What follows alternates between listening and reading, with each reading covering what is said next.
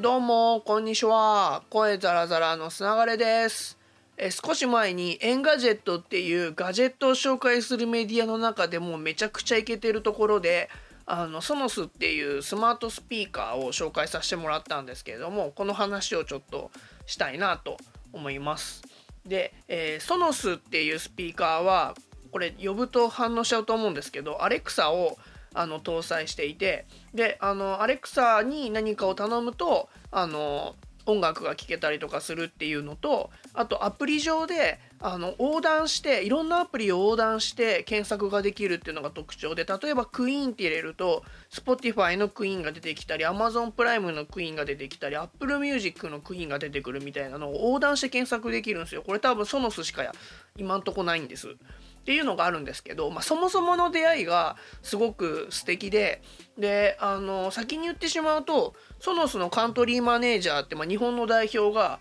僕のエイサー時代の初めての上司なんですね。で僕そんなん知らなかったんですよ2年ぐらい会ってなかったしそしたらソノスの熱狂的なファンの人が「あの砂枯君にどうしても紹介したい人がいるからちょっとこのいついつにここ来て」って言われてまあそれはその人のパーティーだったんですけど行って紹介されたのが元上司っていう。で元上司から上司側からしても IT に詳しいライター紹介するんであのぜひこの日に来てくださいって言って紹介しちゃったのが僕だったっていう、まあ、そんな出会いがあって。でソノスってなんかすごいのは音楽体験を変えるっていうのが一つあるんですけどあの熱狂的なファンを生むっていう、まあ、ガジェットですよ。ガジェットが熱狂的なファンを生むっていうことがだから昔のアップルみたいなことがあって。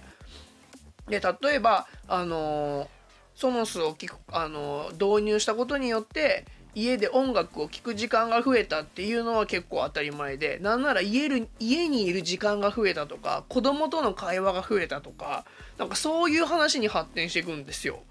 でこれあの普通に話だけ聞いてるとうっそと思うような話だと思うんですけど実際に自分で使ってみるとあなんとなくその感じわかるなっていうことがあってレビューを書かせてもらったっていう経緯があります。で僕は今そのス1っていう、えー、一番安いあの日本で発売してる中では安いけど2万円ぐらいするんですけどね、えー、するスピーカーとソノスビームっていうあの横に長いテレビとかと連動できるスピーカーを2つ使っています。で、えー、まあ、ゲームしたりする時はソノスビームっていうのがテレビと連動してるんで低音響かしたりとか、まあ、あと人の声だけ強調させるみたいな機能もあるんでそういうの使ってるんですけど普段はあのアレクサに呼びかけながら音反応しちゃったな。えー、呼びかけながら、まあ、例えば今日パンク聞きたいなと思ったらパンク聞きたいとか、えー、あ時間聞きたいなと思ったら時間聞きたいみたいなことをさらっと言って、えー、大体朝起きてちょっとしてあのソノスを起動するみたいな感じとか家帰ってきてちょっとしてソノスを起動するみたいな感じのことをやってます。いやこれね本当にあの僕 Google ホームも持っててで Amazon エコーも持ってるんですけど結局音がそんなに良くなくてやめちゃったんですよそこで音楽聴くのは。で僕 ECLIPSE っていうすごくいいスピーカーをもともと使っているんであのまあやっぱスマートスピーカーじゃ音楽聴かねえなと思ってたんですけど ECLIPSE も今でもお気に入りで現役で使ってて音の編集とかもやってるんですけど音楽聴くのは本当に Sonos に変わりました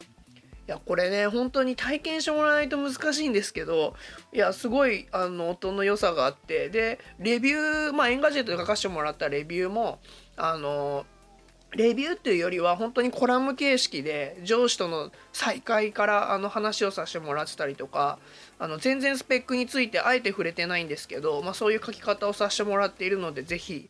見ていただければなと。あと2月18日の月曜日に毎週月曜日に Engadget ライブっていうのを19時からやってるんですけれどもそのゲストに元上司も呼んでみたんでそこでちょっともしかしたら音が消えるかもしれないんで、えー、ちょっとあの見ていただけると嬉しいなと思います。ということで今日は、えー、 Sonos の話をさせてもらいました。ほいじゃったら